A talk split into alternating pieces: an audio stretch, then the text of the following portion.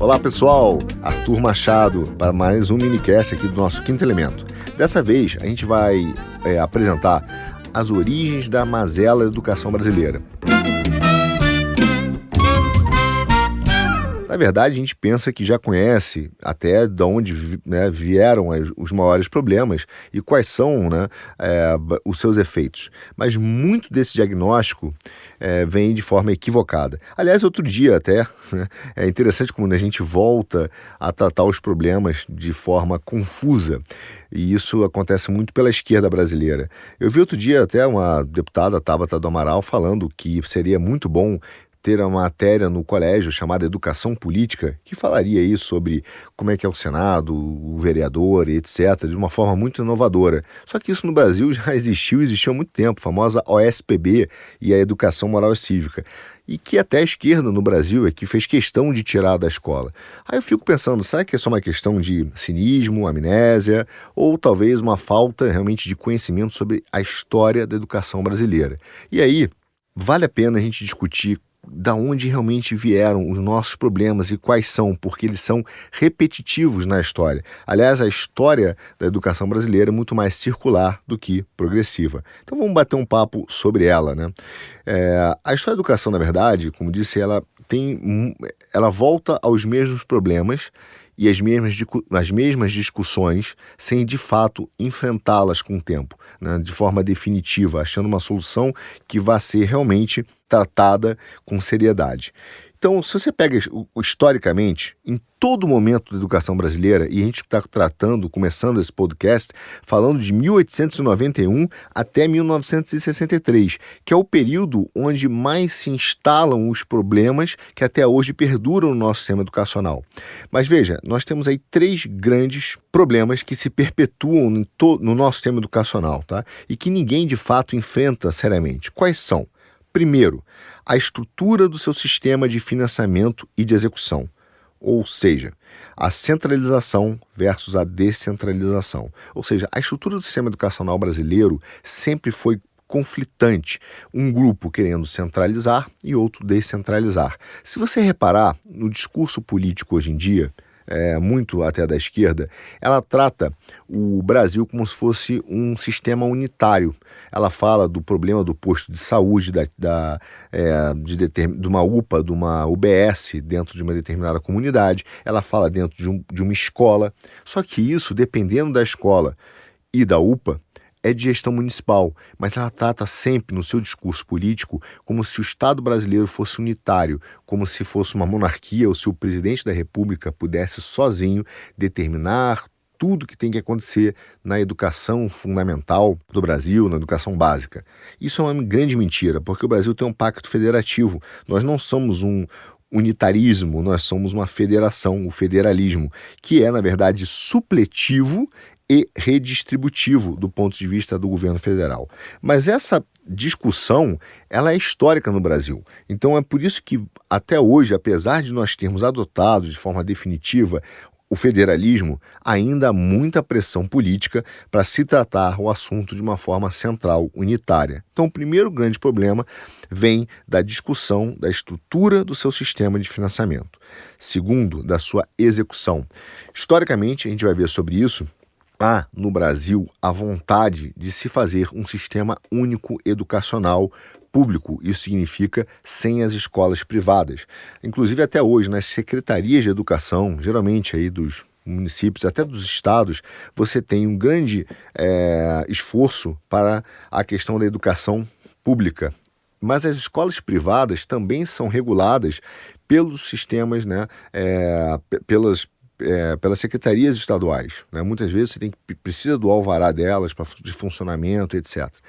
E aí você acaba, da autorização de funcionamento, você acaba tendo um problema sério de que não é a escola privada não é prioridade ou não é sequer é, bem recebida, né? É uma relação muito difícil com às secretarias estaduais, porque existe o um entendimento, e a gente vai ver porquê, da necessidade de uma execução de ensino público como se ele fosse a única possibilidade possível. E dentro desse, de, desse sistema de ensino, a ideia de um sistema hegemônico pedagógico. Tá? Então, há sempre a ideia de que você tem que ter uma única pedagogia para todo mundo, um único currículo para todo mundo, é, e apesar de, de falarmos que existe a Base Nacional Curricular Comum e que é a possibilidade de fazer vários currículos, mas a ideia é que você tenha um único sistema pedagógico, é que você tenha de fato um currículo que seja fechado em si mesmo né, e que acaba sendo mutilante, como é a Base Nacional Curricular Comum, mas esse sistema hegemônico pedagógico no Brasil, ele conflitou entre duas grandes forças, tá? E que existia uma terceira, que sempre quis aflorar né, de fato no Brasil, mas foi bastante, né, é, aí sim, é, reprimida na sua capacidade de uh, ampliar né, o seu espectro de atuação. Mas quais são essas duas grandes forças que batalham entre si? O positivismo e a escola novismo. Nós vamos ver o que, o que é isso. Você falou, tá, Arthur, e quem é essa terceira? Eu vou deixar para o final para te contar, porque você vai levar uma surpresa, você vai achar que essa é o ensino predominante no Brasil e ele não é mas guarde isso. Então, os nossos três problemas que, que perduram na história do Brasil é a sua estrutura do sistema de financiamento, o seu modo de execução e o seu sistema pedagógico. Para entender como esses pontos se repetem né, e são profundamente entranhados na nossa história, a gente precisa voltar no tempo e eu vou começar aí realmente pelo final do século XIX, onde já se instituiu a República. Tá? E não é trivial, porque essa questão do financiamento, na verdade, é, dessa discussão financiamento e federalismo, é um tema tão complexo e gerou tanto debate no Brasil que a origem dele remonta até anterior à República, tá? Remonta à Constituinte de 1823, quando houve a proposta né, de uma monarquia federativa e ela foi combatida né, pelo José Bonifácio, exatamente porque ela tinha essa ideia de você ter o federalismo e o Brasil sempre conflitou, tensionou essa questão do federalismo e da centralização. Bom, até porque qual o motivo desse conflito? Se você pega nos Estados Unidos, os Estados Unidos formou uma federação, um federalismo baseado em agregação. Você já tinha os estados separados, você já tinha é, um direito é, histórico, constitucionário, que existia a, ali, né, culturas e práticas diferentes né, em cada estado. E depois ele agregou. O Brasil não ele vai ser um federalismo, nós vamos ver isso mais na frente, rapidamente, mas por desagregação. Então, é, existia a monarquia, houve a república, e aí é que se foi discutir como se forma cada estado, como seria a constituinte de cada estado. Quer dizer, o Brasil não não foi um federalismo que se agregou, mas sim que se dividiu, se desagregou. Né? Inclusive, é, antes de começar a República, tem histórias engraçadas né, no, no, Brasil em relação a isso, né? que você vai ver que é cultural até hoje, como isso explica a nossa vida. Por exemplo, você teve uma lei que chamou Ato Adicional em 1834. O ato adicional ele fez o seguinte: ele pegou conselhos gerais de caráter consultivo e foram substituídos pelas assembleias provinciais. Né? O que isso quer dizer? Você então começou a dar mais poder às províncias. Então as províncias adquiriram competência para poder legislar sobre a arrecadação de imposto né, sobre a questão de financiamento, portanto, desde que não prejudicassem os impostos é, federais, digamos assim, né, os impostos da, da federação.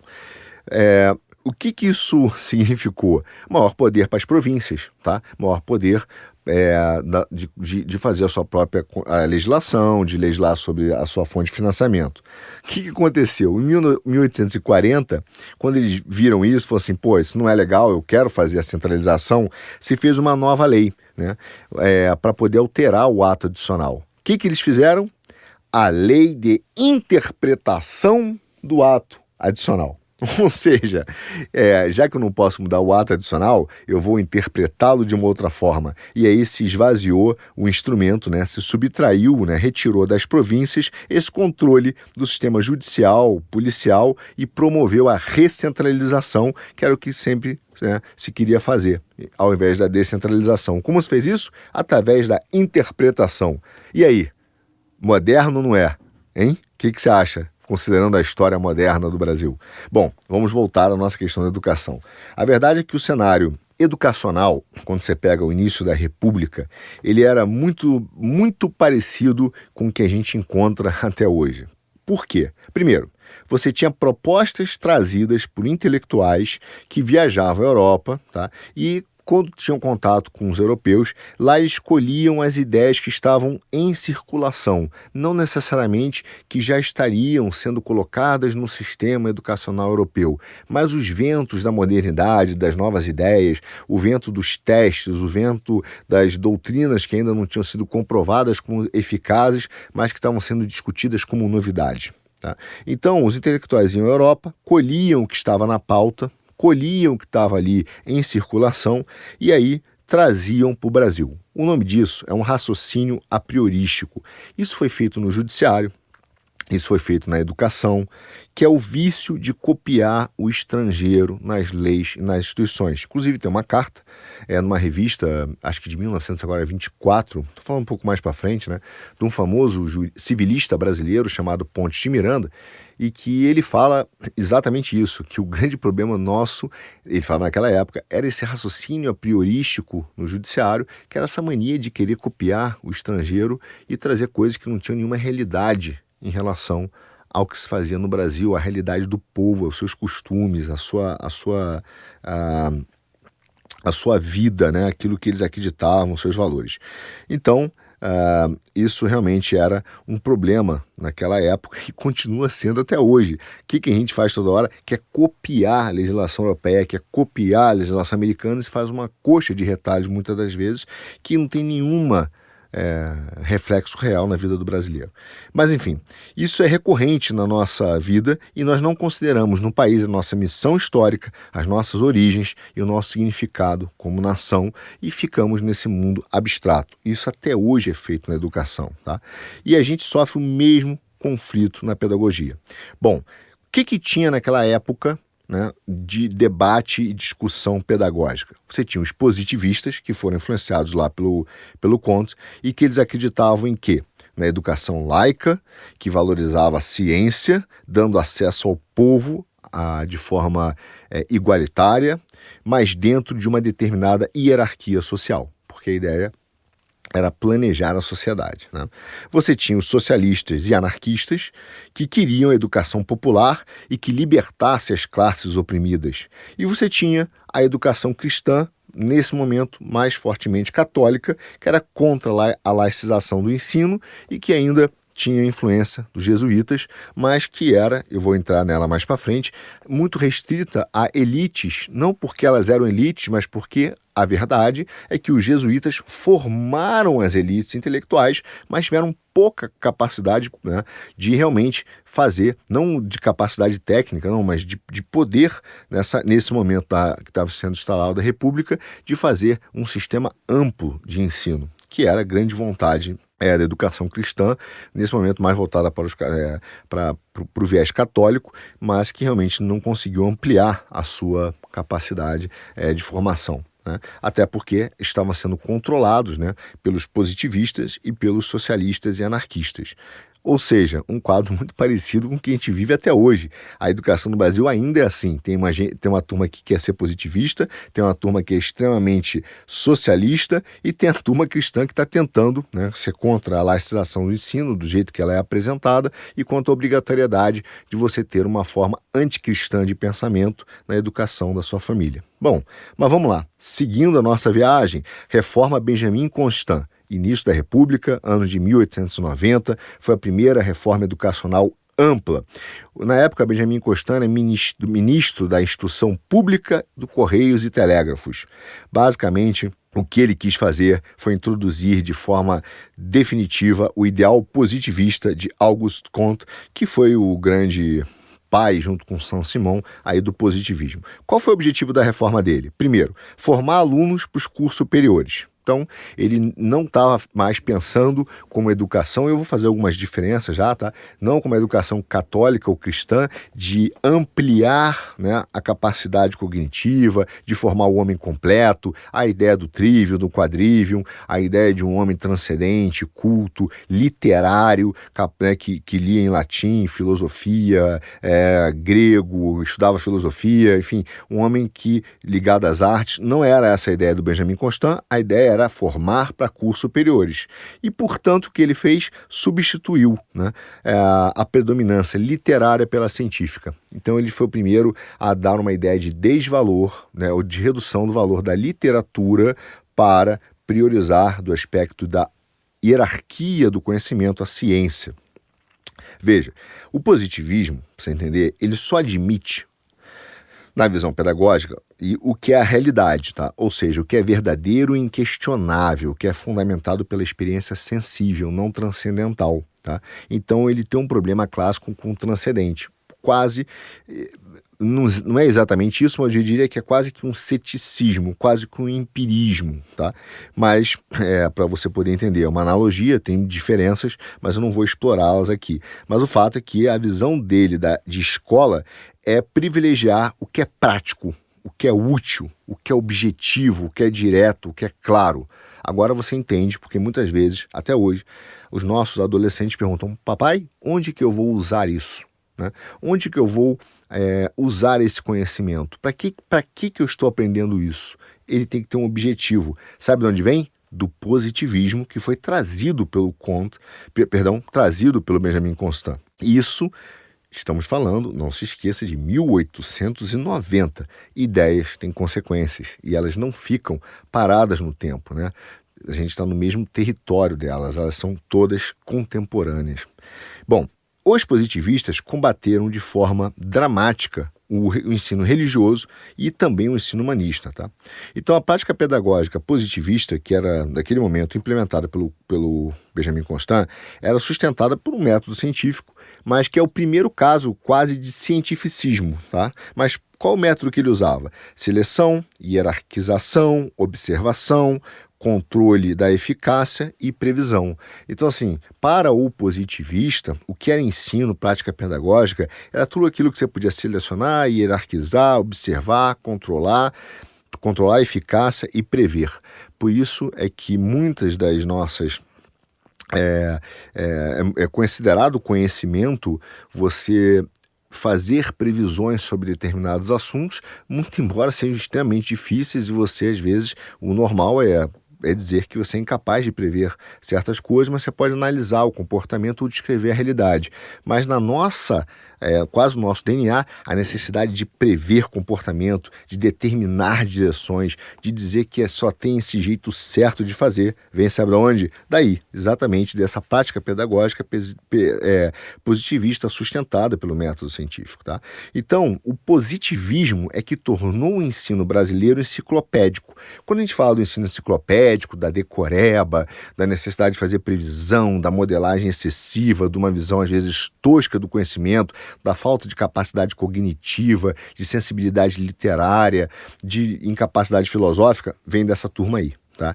Então, o positivismo é que tornou esse ensino enciclopédico, guarde isso, porque, já vou antecipar, muitas vezes coloca-se como é, a pedagogia cristã né, a responsabilidade ou responsável por tornar o ensino enciclopédico, o que é uma mentira, não é verdade.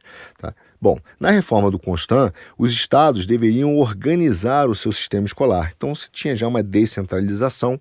De fato, o Brasil não tinha um estado ainda é, robusto, formado, né, como, como federação. Ele queria que cada estado é, organizasse. E realmente o Brasil não tinha a menor capacidade na época, nós não, não estávamos preparados para ser uma federação, lembre-se, não era uma agregação, era uma desagregação, então ah, realmente é, isso inviabilizou um sistema escolar razoável que pudesse incluir mesmo né, a população que é mais pobre, analfabeta, dentro do sistema escolar. Porque foi feito uma descentralização sem se preparar para isso. Tá? O currículo positivista ele era formado basicamente por matemática, astronomia, física, química, biologia, sociologia e tinha moral, que eram consideradas as sete grandes ciências. Se você fizer, eu não vou entrar nessa comparação direta, mas procure aí o trivium e o quadrivium, que eram exatamente as artes, as sete artes liberais que eram ensinadas na Idade Média. Aí sim, né, muito inspirada e utilizada também pelo ensino é, cristão. Veja, o Comte, ele, o Comte, perdão, Benjamin Constant, ele tenta fazer uma comparação direta, uma oposição entre as sete grandes ciências positivistas, que se repetem, a astronomia, por exemplo, está sim no, no, no, no, na ideia das sete artes liberais, a matemática também, óbvio, mas ele tenta é, criar essa grande oposição ao trivium e quadrivium, que eram as sete, é, fazia parte das sete grandes artes liberais da Idade Média ao sino cristão. Então ele tenta toda hora é, substituir é, a, a ideia da pedagogia cristã pela pedagogia positivista. Da mesma forma que o Conto depois criou uma, uma religião, não sei se você sabe, mas o Conto criou uma religião e ele queria também substituir o cristianismo pelo homem, nessa, nessa religião que ele criou. Então ele tenta sempre fazer essa falsa substituição, tá? Mas isso aconteceu aqui no Brasil e basicamente para você ir para os cursos superiores você teria que ter o exame de madureza, saber se você está maduro no conhecimento. Bom, o ensino positivista foi tão enciclopédico que tem uma história até engraçada, tá? Que ele era tão sem relação com o Brasil, tão longe da realidade brasileira, do povo, do que era formar uma nação, que era uma cópia barata, né, do, do que era visto na Europa, que quando você estudava mineralogia é, na escola do Benjamin Constant, você estudava, sabe o que? A composição do solo francês. Você não estudava o solo brasileiro. Então ele copiava e trazia aquele, aquele conhecimento que era enciclopédico. Então você falava com muita propriedade sobre como é o solo francês, mostrava uma tremendo, um tremendo conhecimento, se mostrava um cara culto, mas você não tinha nenhuma é, sabedoria real sobre como era o solo brasileiro. Então veja, os nossos intelectuais, de certa forma, a gente até hoje é contaminado por isso, né? A gente fala sobre ideias e doutrinas é, muitas vezes europeias e até mesmo né, de pensadores europeus e de uma forma muito abstrata e que não tem nenhuma realidade com o povo brasileiro. Isso acontece no direito até hoje. O direito sofre muito isso, uma grande abstração, um abstracionismo enorme é, em relação às leis, e por isso que a gente fala que as leis não pegam, ou que elas não são reais no dia a dia, porque elas não têm nenhuma, nenhuma, nenhum vínculo com a cultura do povo brasileiro, com o direito natural, com o fato de ser cristão ou de ser conservador, não. Então há um abstracionismo europeu que tenta se implementar sempre aqui no Brasil.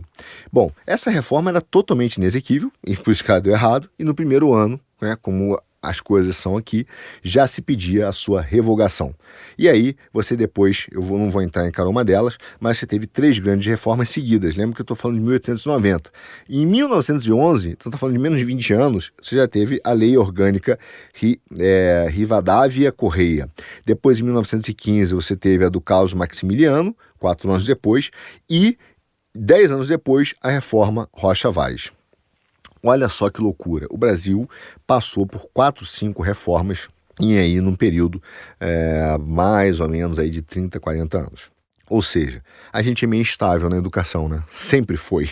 E esse é, é um grande problema, porque essa reforma que a gente fala, e aí eu vou pegar logo a primeira, não vou entrar em todas elas, mas vou pegar da, da Lei Orgânica de 1911, ela já virou um, uma grande paeja, né? já virou um estrogonofe com feijão, porque você pegou a orientação positivista clássica que já existia, que era a orientação do, do Benjamin Constant, e aí você misturou com o liberalismo anárquico. Né? A ideia de que eu vou atender todo mundo, a terceira via da educação. Eu vou pegar um pouquinho do liberalismo anárquico, vou pegar um pouquinho da orientação positivista, vou misturar e vai dar tudo certo. O resultado foi uma bagunça né, pedagógica, virou uma loucura, mas teve uma coisa boa, porque nesse período, em 1911, é que houve a proliferação, porque você teve uma abertura, né, a ideia de um liberalismo anárquico, se aceitou é, novas pedagogias no formato de escola. E aí sim é que as escolas católicas e protestantes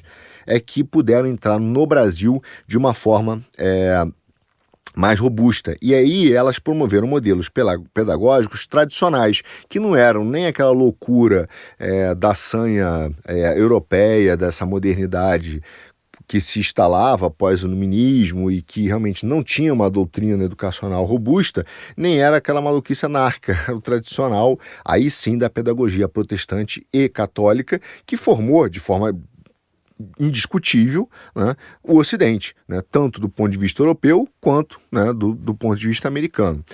Então, é, a, a, esse momento que acabou trazendo essa bagunça né?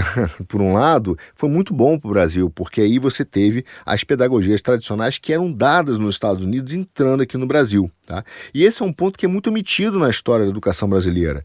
É, nenhum educador, que historiador, gosta de contar isso, porque a verdade é que as escolas protestantes e católicas que se dedicaram a entrar no Brasil, elas focaram, elas se dedicaram ao ensino primário. Por quê?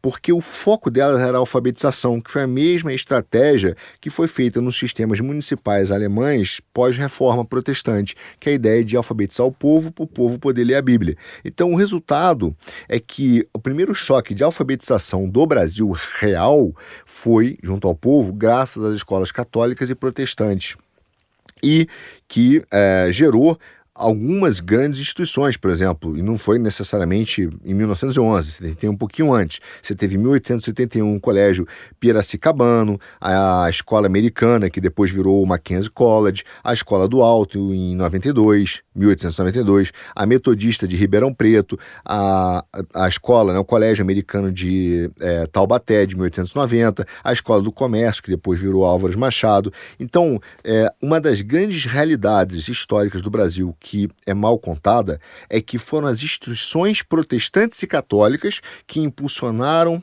sim, a educação brasileira na alfabetização. E mais, foram elas que promoveram as salas mistas de alunos e alunas e os cursos normativos para o magistério. Quando os protestantes e católicos, de fato, entram na educação brasileira nesse período, são eles que promovem a educação para mulheres, são eles que começam a formar professores e alfabetizar o povo. Desculpa, aos progressistas e aos positivistas, mas a gente é que educou grande parte do Brasil. O campo público, então, ficou numa briga enorme entre os positivistas e essa influência humanística que vinha da Europa, com idealismos que não tinham nada a ver, eram inexequíveis, desvinculados da realidade nacional. Tá? E, e de fato, há uma preponderância até hoje dessa tensão entre os positivistas e, os, e a escola novismo, que vai virar essa educação humanista, a gente vai chegar já nela, mas é aí que existe essa grande batalha. Ao mesmo tempo, o que, que aconteceu com o ensino médio brasileiro nessa mistura que virou é, a, a, a, o, a, educação brasileira após 1911, dessa reforma que era anárquica e ao mesmo tempo positivista. Bom, foi daí que surgiu né, a, o objetivo de pegar o ensino médio e ter dois grandes focos. Primeiro, a sua profissionalização e outra, terminalidade. Quer dizer, a ideia de começar a criar escolas técnicas para o povo começar a trabalhar vem desse período. Tá? E, ao mesmo tempo, há uma substituição, porque os positivistas odiavam e isso é, é, é, clássico, vem da filosofia e da história. Veja lá, quem quiser entender um pouco melhor, é, o que aconteceu na, é, na, na, Revolução Francesa, no período do Iluminismo. Eles odiavam a igreja, odiavam a teologia, odiavam a filosofia cristã. Então, o que, que acontece? Há uma, há uma preocupação de substituir né, tudo aquilo que vem do cristianismo, da educação cristã e do modo de vida. Naquela época, os católicos queriam, falavam que cada é, família tinha que ter um padre, era tanto que era uma autoridade. Às vezes até tem histórias, né, que acabaram tendo uma corrupção dessa, desse princípio que se forçava o filho a ser padre, se forçava a filha a ser freira, e aí vem dessas histórias que tentam sempre, né, depois criar e é, e atacar né, a história da igreja, a história do cristianismo no Brasil, do, do garoto que foge para se casar e no final busca a liberdade, enfim, óbvio que tiveram esses casos, mas vem desse momento em que é, há uma orientação do Estado brasileiro de se trocar né, de acabar com a ideia do padre que estuda teologia e filosofia, e esse que é o problema, porque ao contrário do que se fala por aí, os padres né, na educação católica original, assim como os pastores protestantes, eram grandes estudiosos de filosofia e de teologia, e até durante um determinado período da história, na Idade Média, teologia e filosofia estavam misturados, inclusive a ciência, se chamava filosofia natural. Né? Então você tinha um grande conhecimento histórico sobre teologia e filosofia, e era por isso que se exigia também é, que as famílias mandassem pelo menos um filho para ser padre, para ele poder ter esse conhecimento, essa profundidade de pensamento, tá? que era onde ah, foi formado, como disse, o conhecimento do Ocidente. Mas então há essa necessidade de se trocar padres por bacharéis. Mas por quê? Porque na Europa já, se, já tinha essa corrente positivista de se trocar o homem, né? É, desculpe, Deus pelo homem. Então era necessário você agora ser positivista. Então o que valia era a razão pura, né? a razão ali da, da autonomia radical do homem. Então nesse momento você tem a ideia de que o grande pensador, o cara que vai, o demiurgo universal, o cara que vai planejar a sociedade, o cara que vai planejar o mundo é o advogado, é o bacharel. E aí aqui no Brasil se copia da Europa isso e vem a febre do bacharelismo que até hoje, até hoje mesmo, atua aqui no Brasil. Né? Então você tem essa substituição do padre, que era uma influência dos jesuítas, né, que eram grandes estudiosos de teologia e filosofia, além do ensinamento moral, e ele foi substituído pelo doutor, o filho doutor, porque o doutor era o cara que vinha do iluminismo e ele trazia o progresso porque ele era o cara que tinha a capacidade de achar a razão pura e ser o demiurgo que vai planejar a sociedade. E por outro lado, você tinha os militares que garantiam a ordem. Então, os primeiros 20 anos da República foram criadas no Brasil oito é, universidades, né, faculdades, perdão, de direito. E para você ver, apenas três de engenharia. a febre era produzir gente que saberia fazer as leis e planejar a sociedade. Menos a pesquisa científica, menos a engenharia, menos o trabalho de matemática e muito mais o de bacharelismo. E isso, esse momento, é a semente da febre bachareli, bacharelismo, bacharelista né, brasileira. De fato, ah, por incrível que pareça, o positivismo também ignorou a, a pesquisa nacional. Né? Então não era do positivismo a vontade de pesquisar, de fazer ciência. Ele torcia e copiava a Europa, ensino enciclopédico, bacharelismo. E assim se fundou, nesse primeiro período da República, é, o ensino, né, a formação, a base do sistema educacional brasileiro, onde nós tínhamos uma centralização dos recursos por um período de investimento, uma descentralização desorganizada e uma pedagogia positivista. Esse é o momento em que a gente cria a primeira mazela da história brasileira, onde até mesmo o ensino teológico, filosófico, cristão, ele foi, sem dúvida alguma, asfixiado. E o positivismo enciclopédico virou a bandeira nacional. Quando você chega, eu vou dar um salto em 1930, e dou o salto para efeitos do nosso minicast, mas a gente pode depois conversar mais sobre esse período anterior, mas em 1930 você tem esse processo de industrialização do Brasil. E ele passou a exigir uma mão de obra especializada. Quer dizer, não dava para só ficar discutindo lei e conceitos abstratos, alguém tinha que trabalhar. E aí você precisava de uma mão de obra. E o grande problema se tornou que nós não tínhamos mão de obra formada no Brasil. Veja, não é uma coincidência que nós passamos hoje. É apenas, como disse, a nossa história circular. Nós até hoje não temos mão de obra no Brasil. Né? Então, foi necessário investir na educação escolar dos trabalhadores para poder planejá-los para a indústria. E aí você teve uma reforma que foi a reforma, mais uma, hein? Francisco de Campos, e aí, no, no, na reforma dele, ele criou o currículo seriado, a frequência obrigatória, o famoso você tem que assistir 75% das aulas, vem daí, meu, meu caro ouvinte, dessa frequência obrigatória do ensino do nosso queridíssimo Francisco de Campos, é, que criou dois ciclos, né? É, um fundamental e depois um complementar. E a necessidade de habilitação tá? nos cursos, exatamente fundamental e complementar, para você poder ir para o ensino superior. Então você começa a burocratizar o ensino, tornar a frequência obrigatória, dois ciclos, a necessidade de habilitação para você ir do. Acabou o seu fundamental, você foi habilitado, ganhou um certificado, depois você vai para o complementar e aí você vai para o ensino superior. Ou seja, começa aí aquele, aquela nossa nosso fetiche pelo certificado, o famoso certificado. Mas o curso dá certificado? Vem daí, Francisco de Campos. Bom, foi aí. Agora, para dizer que a gente só fala mal da reforma, das reformas, essa foi uma reforma muito relevante, tá? Porque ela teve uma coisa boa, ela deu uma forma orgânica ao ensino brasileiro que não existia. Você se lembra? Eu falei que cada estado fazia o seu. Quer dizer, aquilo ficou muito bagunçado no início, não, não havia uma organização dos estados para isso, e ela realmente deu uma forma orgânica e atingiu todo o território nacional, de maneira que ela criou realmente ali uma base. É, é, educacional para todo o Brasil. E ela separou bem, né, na, na sua visão educacional, o curso propedêutico do curso técnico. Então, um curso que era acadêmico, que você vai aprender os princípios, outro não, é técnico você aprender a trabalhar. Então, esse, essa começou a ser a visão de planejamento pela necessidade de industrialização do Brasil, que estava é, batendo na nossa porta, do que seria o nosso sistema educacional. Mas, de novo, é, isso é muito importante você entender. O nosso sistema ele nunca foi planejado, ele sempre foi reativo. Se você parar para olhar, é, primeiro ele reagiu ao movimento europeu, né? ele reagiu ao iluminismo, ele reagiu ao positivismo. Né? Ele só foi planejado quando os jesuítas chegaram no Brasil, porque tinha uma visão de sociedade. Os outros não era uma visão de uma necessidade de se livrar dos jesuítas, de se livrar do cristianismo, e aí ele se agarra no primeiro bote que passa. E o bote que, se, que passou naquele momento foi do positivismo. Agora, quando começa a chegar a industrialização, tudo aquilo que o positivismo não investiu em ciência, nós começamos a pagar a conta.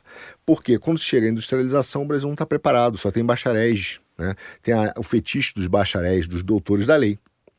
E aí corre-se para fazer um, um, sistema, mas uma reforma que vai reagir à sua industrialização. O Brasil é reativo no seu sistema educacional, tá? Mas, enfim, pelo menos de uma forma orgânica. Bom, essas mudanças, tá, é, que foram concretas no sistema educacional, o problema é que elas permaneceram paralisadas em alguns lugares, né? Então ela não conseguiu de fato ser implementada no Brasil todo, em toda a sua extensão, em toda a sua capilaridade e toda a sua profundidade. É, e, portanto, ela se tornou, de certa maneira, também ineficaz. Aquela ideia de se criar um sistemão, sempre que o Brasil tem, unitário, grande, parará, e no final você não consegue ter mudança concreta.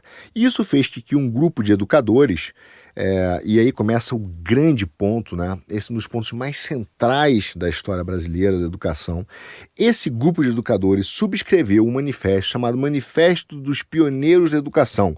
Você pode dizer, peraí, cara, eu ouvi isso em 59. Chegaremos lá. Ele começa aqui em 1930, tá? O Manifesto da Educação, que foi redigido pelo educador, sociólogo e historiador Fernando de Azevedo, que foi aí considerado né, um dos grandes pais da educação brasileira. Não é aquele outro lá, mas é de fato o Fernando de Azevedo, a quem eu também tenho muitas críticas, assim como o Anísio Teixeira, vamos chegar nelas. Mas foi ele que começou a defender ou fixar, tá? Isso é muito interessante que eu vou te falar. Essa relação dialética entre educação e desenvolvimento. Veja, até então o Brasil não tinha essa ideia de que educação gera desenvolvimento. O que hoje nós ouvimos tanta gente falar e diz o seguinte: ah, não, olha só, a educação gera emprego, a educação gera renda, a educação permite com que você progrida na vida, você vai progredir na vida porque você está educado, ou seja, há uma visão materialista, utilitarista da educação, a ideia de que a educação enche o bolso e enche a barriga e não a cabeça, necessariamente, vem do nosso Fernando de Azevedo, dessa relação dialética entre educação e desenvolvimento. Quem defendeu, na verdade, né, essa bandeira de uma educação pública única, laica, obrigatória e gratuita foi Fernando de Azevedo. Quando nós ouvimos na história que a educação tem que ser pública, única, laica, obrigatória e gratuita, que hoje é uma pauta muito ligada à esquerda, por exemplo, que não gosta de escola privada, muito embora coloque os filhos deles lá, é, vem exatamente do Fernando de Azevedo. Tá? Então, esse movimento, por exemplo, criado pelo, pelo Fernando Azevedo, foi imediatamente combatido pela, pela igreja, mas não pela, pela igreja somente os padres, pela ideia tá, do cristianismo, da pedagogia cristã porque ele já se manifestava contra essa corrente de um Estado que vai determinar a educação pública e única. Né? E por diversos motivos. Eu digo que não foram só os católicos, foram também os protestantes, por isso que eu digo os cristãos de forma geral. Então, é, ali foi o primeiro e mais importante movimento para a gente entender onde o Brasil estava se metendo. Foi quando essa parcela de intelectuais acreditou que podia intervir na organização da sociedade brasileira atuando na educação. A primeira pauta militante se dá nessa época. Vamos intervir na organização do Estado através da educação, porque a educação vai gerar desenvolvimento. Então isso é um marco histórico para o Brasil, tá? Todo esse movimento gerou, ou clichês que você ouve da esquerda até hoje, vem daí. Né? Todo esse movimento, educação pública é sensacional, é isso que vai salvar o Brasil, vai gerar desenvolvimento, emprego, renda, vem dessa ideia. E esse manifesto dos pioneiros, que foi feito em 1932, é que queria, pegou intelectuais brasileiros, cara, contaminados, você vai ver pela Europa, pelos movimentos lá de 22 da modernidade, pela o John Dewey, que eu falarei dele em breve nos Estados Unidos, são eles que trazem a ideia de uma revolução e uma renovação educacional do Brasil. E se chamou Escola Nova.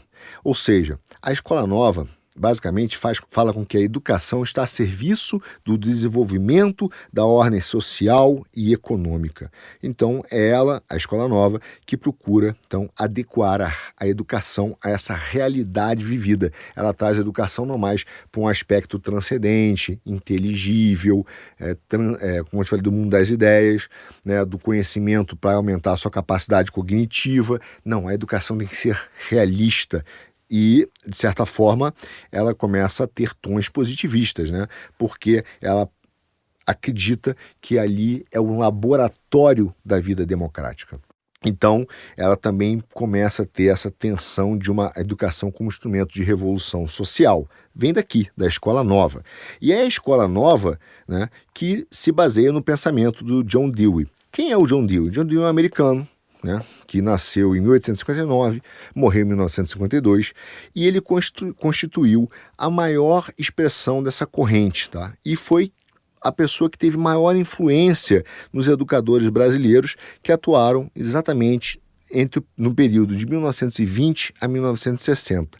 John Dewey é, influenciou diretamente Fernando Azevedo, Anísio Teixeira e até mesmo Cecília Meirelles. Veja, quem é o John Dee? O John Dee é um cara que teve aula, né, para vocês entenderem, é, com Stanley Hall, que foi também um, influenciado pelo é, um psicólogo chamado Wilhelm Wundt.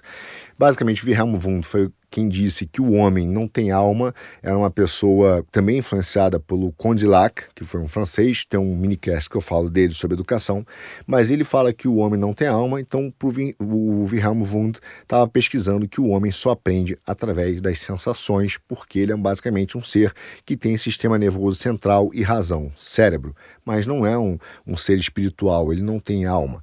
Então ele deu aula, ele foi um pesquisador, o Stanley Hall fez isso e o John Dewey acreditava então que o homem é deveria ser o centro do seu próprio ensino. Ele deveria produzir o seu ensino e ele acreditou numa educação progressiva.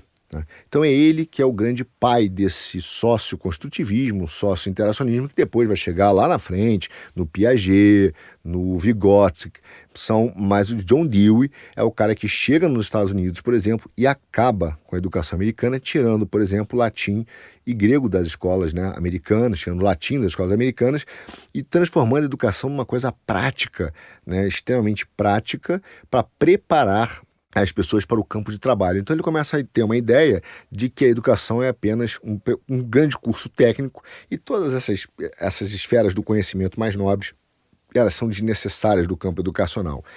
É, quando olhando agora, a gente fala assim: ah, mas isso era óbvio, como é que os Estados Unidos caiu nessa? Você tem que lembrar também que os Estados Unidos estava recebendo um número enorme de imigrantes, gente que chegava lá e não falava inglês né, nesse período. Então, que, que eles falou? Quer dizer, a, a, educação do John Dewey foi muito boa porque você pegava um imigrante polonês que não falava inglês, o americano também não falava nada e ele não precisava ensinar grandes coisas para o cara, precisava ensinar o cara a trabalhar. Então, esse discurso do Dewey era muito bom para o momento que os Estados Unidos estava vivendo, mas foi destrutivo para a educação. Mas voltando ao nosso Brasa, bom Brasa, a Cecília Meirelles, por exemplo, grande poetisa, ela ficou conhecida né, como educadora da escola novista após né, a publicação do Crônicas de Educação, que é uma coletânea muito interessante de artigos que saiu nessa época do jornal. Quem foi o cara que realmente sofreu influência direta do John Dewey? Foi o Anísio Teixeira, que doutorou-se na Universidade de Colômbia e conhecia ali o pensamento de forma mais forte. O, o, o, o John Dewey trouxe isso para o Brasil e influenciou várias pessoas, inclusive o Fernando Azevedo e o Fernando Azevedo, que foi o redator do Manifesto dos Pioneiros.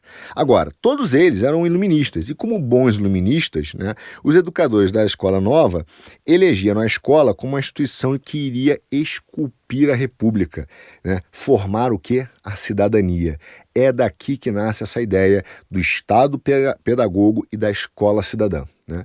Então a educação não é mais pertencente à família, não tem a ver com valores, não tem a ver com moral, não tem a ver com é, o transcendente, o inteligível, a filosofia, o pensamento, a busca pela verdade. Não. A educação não busca mais a verdade. A educação busca esculpir a república e formar cidadãos.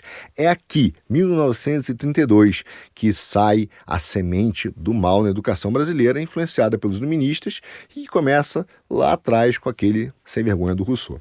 Bom, o desenvolvimento então né, do processo de industrialização brasileira e a sua urbanização fez com que a escola adquirisse, na visão desse pessoal, um papel importante na sociedade. Ela tinha que preparar o indivíduo para o quê?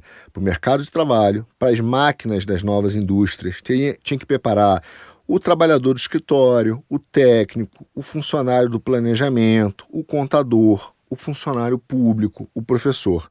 Além disso, tinha que também preparar as profissões tradicionais, como médico, engenheiro, né, o advogado, a formação de quadro político, os militares, a burocracia da república, os burocratas.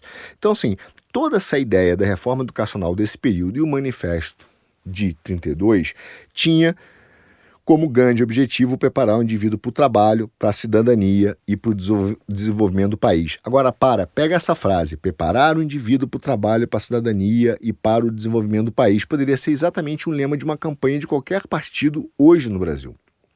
Veja a força que essa ideia teve e ela ainda tem, que a educação é para preparar para o trabalho, cidadania e desenvolvimento. E nós achamos ela extremamente familiar e correta porque somos contaminados com essa ideia que surge de 32, esquecendo da formação transcendental do homem.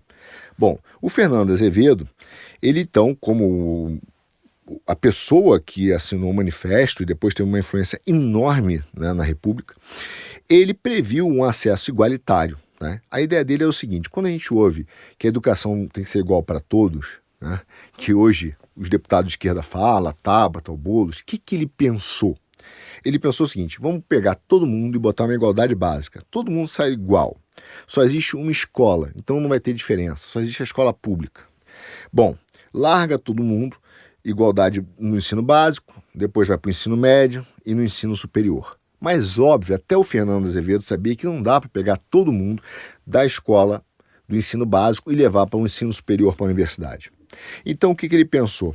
Falou o óbvio, vamos fazer uma seleção baseada no mérito só que o mérito que ele falava era da diferenciação das capacidades de cada um, porque até o Fernando Azevedo sabia que os seres humanos são diferentes né, no seu modo de ser, embora sejam iguais no seu ser, né, na, sua, na sua ontologia, mas eles são diferentes no seu modo de ser. Um joga futebol, o outro joga vôlei, o outro é melhor em matemática, o outro gosta mais de arte, né, um gosta é o melhor músico, enfim. Então, ele pensou o seguinte: vamos montar uma engenharia, uma engenharia social. Começa todo mundo do, da mesma escola, só existe uma, de acordo com a sua capacidade, a sua diferenciação, nós vamos permitindo que as pessoas né, é, vão subindo nessa escala universitária e depois, caso ela não consiga subir ao ensino superior, ela vai se encaixando de acordo com o seu perfil na sociedade em cargos ou trabalhos que a gente precisa, o contador, o professor, o funcionário público e por aí vai. Então ele era um grande demiurgo, um cara que queria fazer engenharia social e planejar a sociedade. Sabe que país é igual a esse? A China que é exatamente assim. Tá? Então, é, o governo decide tudo, desde o momento que você estuda até o que você vai ser.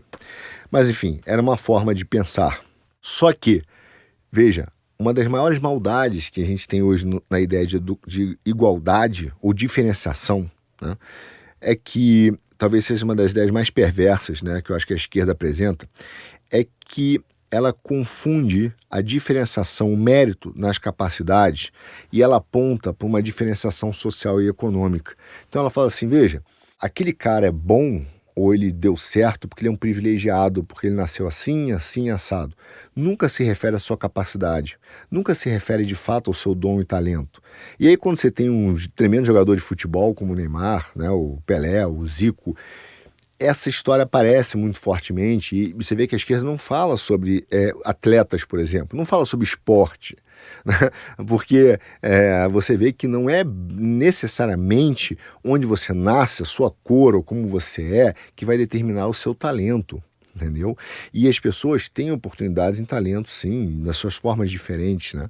Agora, não quer dizer que não haja uma estrutura que é, torne mais difícil o acesso ao conhecimento. Ninguém está discutindo isso, mas é só para mostrar como, pelo menos naquela época, até mesmo os pensadores da escola novismo entendiam que a diferenciação e o mérito se dava pelo seu talento, a sua capacidade. Agora, por trás disso tudo tem um grande mito que nós tratamos até hoje, que foi um mito criado pelo John Dewey, que é o seguinte, e, e, e talvez seja um, incômodo que eu vou te contar agora, é que ele criou o mito que a educação é chave para o progresso individual. Foi ele que criou essa ideia que coloca a educação no centro da vida social do indivíduo, afirmando que, através dessa igualdade de oportunidades, dizendo o seguinte: olha, se todo mundo tiver o mesmo acesso à educação, tá? se todo mundo sair do mesmo piso, significa que você vai conseguir, então, progredir na sociedade.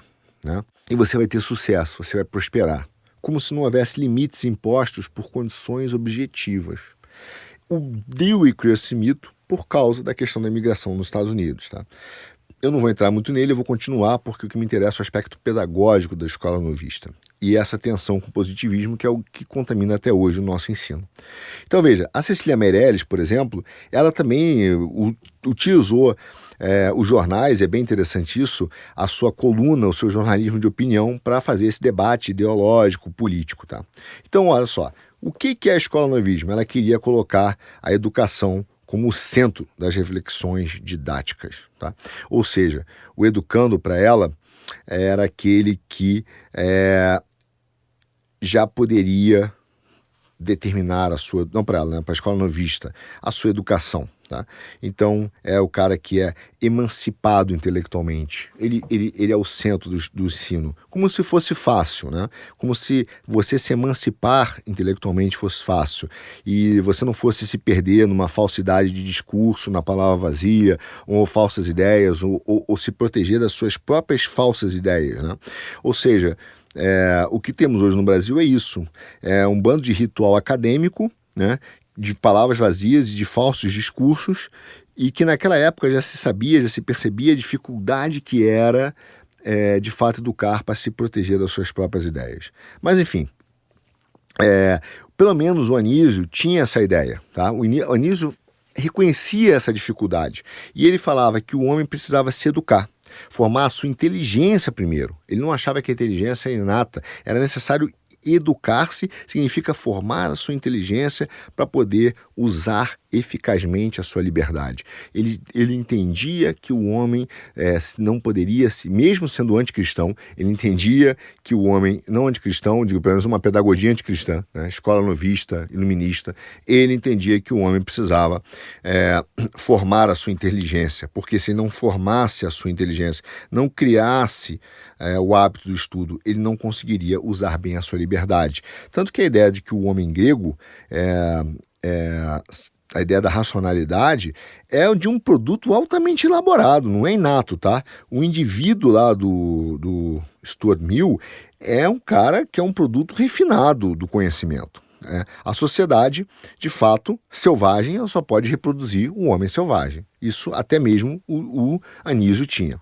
Agora eu vou pular um pouco no tempo e vou para esse período de 37 a 45, para a gente já ir caminhando para o final do nosso minicast para você entender como isso se perpetua, tanto do positivismo quanto da escola novista, da pedagogia, do homem como centro do ensino e é, capaz de educar a si mesmo, e a pedagogia cristã correndo por fora, tá? No Brasil. Quando você pega ali o governo do Juscelino, por exemplo, vou pular um pouco no tempo, nós temos a mesma tensão dos educadores, que eram denominados uns agora liberais e os que eram os famosos escola novistas, que desde a reforma de 32 estão lá, tá? inspirado pelo Dewey, e cuja base do aprendizado é aquela: o aluno por si mesmo, a sua capacidade de observar, experimentar, sentir e ter a sua verdade. E do outro lado, ele chamava de pedagogia tradicional. Muita gente até hoje acha que a pedagogia tradicional era a pedagogia cristã. Não era, era positivista. Desde essa época, a tensão continuava entre positivismo e a a escola é, novista. E educação católica, que tinha sim formado elite, tinha sim crescido no Brasil, porque era a pedagogia que deu certo, foi a pedagogia que alfabetizou, que preparou, gerou líderes, gerou intelectuais. Essa sim era considerada ali, mas sempre por fora. Mas a tensão era grande, só que o que aconteceu? Como sempre desonestos intelectualmente, essa turma da esquerda, essa turma da escola novista, essa turma associou o positivismo à pedagogia cristã. Tá? Enfim, e aí juntou isso e falava que aquilo era antiquado, reacionário, negacionista, tudo que se fala hoje igualzinho, tá? A discussão mesmo. A história no Brasil, ela é circular, ela não é progressiva. Mas enfim, quando chega na época do Juscelino, sai a primeira lei, a primeira LBD, tá? Que é a Lei das Diretrizes Básicas da Educação, que é de 1961 e que estava muito, foi impulsionada por, novamente, por um novo manifesto dos educadores, que foi de 59, uma, uma repetição daquele manifesto de 32, ele volta em 59 e adivinha o que ele reclama.